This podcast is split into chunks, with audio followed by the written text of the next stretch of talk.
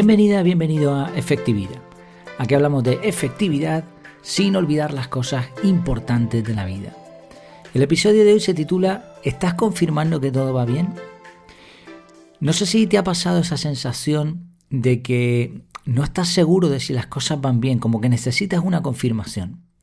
Esta idea me vino a la cabeza por eh, una, caminata, digamos, ¿no? un paseo que, que eché el otro día.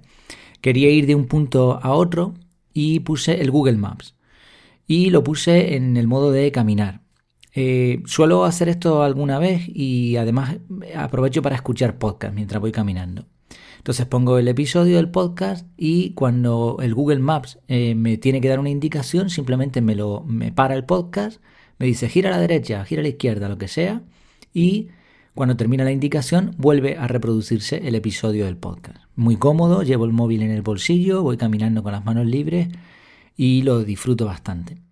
Bueno, pues eh, empecé a caminar en la dirección que había marcado previamente y llegué, después de girar a la derecha, llegué a una calle súper larga y recta completamente. Conocía más o menos la zona, así que sabía que era la calle correcta. Sin embargo, a media calle me entró una sensación como la que mencionaba en la pregunta al principio, como de, oye, ¿esto estará funcionando bien? Mm, ¿Se habrá ido el Google Maps y no me estará diciendo? ¿No me habría tenido que meter por alguna calle? Y eso que, sabía que realmente, en el fondo sabía que era por ahí. Bueno, pues cuando fui a, meter la mano en el bolsillo para agarrar el móvil, justo antes mm, se oye en el, Google Maps, vas por la ruta correcta, eh, llegarás a tu destino en tantos minutos. Y pensé, qué, qué listo es el Google Maps, ¿eh? ¿Cómo sabe, cómo, cómo maneja la psicología humana para darnos lo que necesitamos? Por eso sus servicios funcionan también, ¿no? Porque toca esas teclas. Y me hizo pensar, mm, en ocasiones, en muchas ocasiones, necesitamos esa confirmación. Porque a veces hay procesos en la vida que se pueden dar por sentados y que si no hay ese punto de, decirte, oye, está todo bien, puede ser que, que dudemos y que eso nos haga despistarnos de los objetivos. Voy a poner tres ejemplos. El primero es un ejemplo típico, un ejemplo que muchos conocemos porque se suele repetir. Eh, hablo del amor y de la amistad. Cuando vivimos en pareja o cuando tenemos amigos cercanos, amigos íntimos, suele ocurrir que esas relaciones eh, durante, a medida que van pasando el tiempo, se dan por sentado. Es mi amigo o es mi pareja y sabemos que nos queremos y ya está. Pero a veces la pareja te puede decir, oye, es que nunca me dices te quiero. Y, tú le puedes responder, ya, pero tú sabes que te quiero. Perfecto, y está, está fenomenal y es cierto, pero no lo has confirmado. De vez en cuando, lo suyo sería dar una muestra de amor, dar una muestra de amistad, confirmar, ¿no? En el caso de un amigo, una amiga, pues una llamada de teléfono, un detalle, lo que sea. En el caso de la pareja, pues hay otras muchas formas, pero sobre todo simplemente decir, te quiero. Ese punto de confirmación le dice a la otra persona que todo está bien tranquilo, tranquila, todo está bien. ¿eh? La relación sigue para adelante. Eh, no hace falta mucho más, es simplemente la confirmación. Un segundo ejemplo son las relaciones laborales. Eh, en la empresa donde trabajo hay comerciales y a mí me sorprendía al principio mm, cómo estos comerciales visitaban ciertos sitios sin ninguna intención. No había que renovar contratos, no había que ofrecer nada, simplemente se pasaba por ahí y se saludaba. Y eh, los directivos de, las empresas a los que los comerciales visitaban son personas ocupadas, son personas muy ocupadas, que muchas veces tienes que pedir cita para estar con ellos. Y, bueno, y algunos, ¿no? Estos comerciales que, se dedicaban a hacer estas visitas de rutina, digamos, lo que lograban era lograr una relación comercial, pero más allá de lo comercial, una relación incluso casi de amistad. ¿Y qué se conseguía con eso? Pues que cuando se necesitara algo, la relación fuese más fluida y que cuando estas empresas necesitaran un servicio, se acordaran de nosotros. Yo al principio no, no lo supe ver, no, no, entendía muy bien, me parecía un comportamiento poco efectivo. Pues ¿para qué vas si no te han citado, si no necesita nada? Déjalo estar ahí. Sin embargo, con el tiempo me di cuenta de los beneficios de este tipo de rutina. He puesto un ejemplo, pero se puede aplicar en muchos ámbitos laborales. La cuestión es dar un punto de confirmación. Oye, estoy por aquí. Si me necesitas, ya sabes que aquí estoy. Eso se puede hacer con una llamada, se puede hacer con una visita, dependiendo del entorno a lo que se dedique la empresa, lo que sea.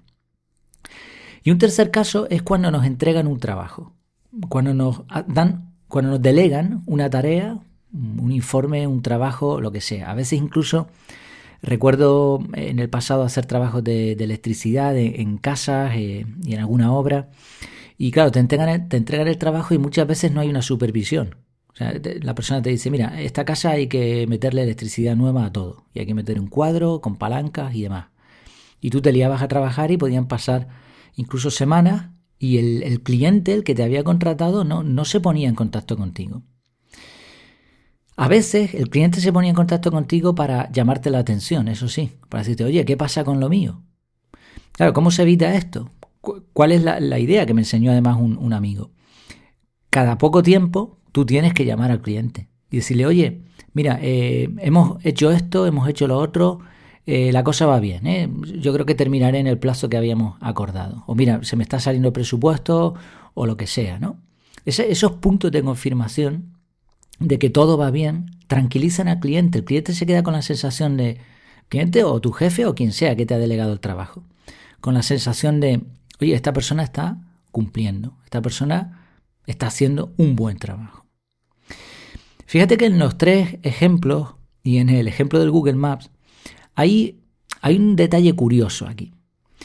Sabes que la efectividad es la mezcla ideal entre eh, eficacia, conseguir objetivos y eficiencia, gasto de recursos.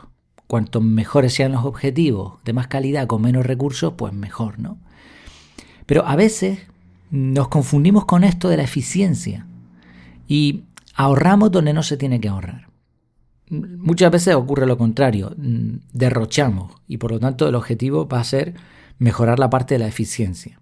Sobre todo cuando se consigue un logro, la primera vez que se consigue normalmente hay un gasto enorme detrás y ahora las siguientes iteraciones son aumentar la eficiencia y por lo tanto la efectividad. Vale.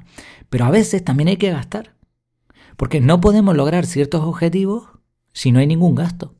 Eso de que consíguelo sin esfuerzo, haz lo que quieras sin preocuparte. No, no, no. Hay, a veces hay que gastar. La efectividad envuelve algo de eficiencia.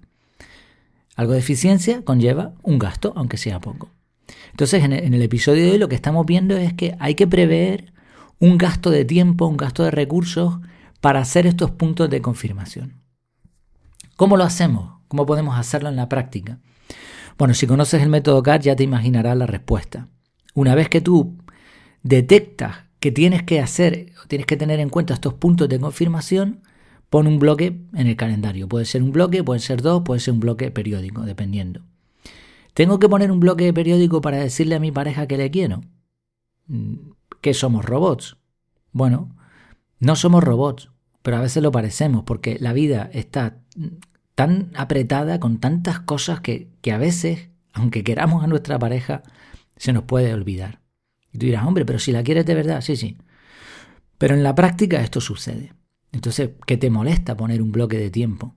De decir, oye, mm, he hablado con mi pareja, le he dicho que le quiero, le he tenido un detalle cada cierto tiempo, ¿no? Esto no, en realidad no molesta. Y al fin y al cabo, en el método CAR, por ejemplo, el calendario no es sino una representación de lo que ya hacemos en nuestra vida.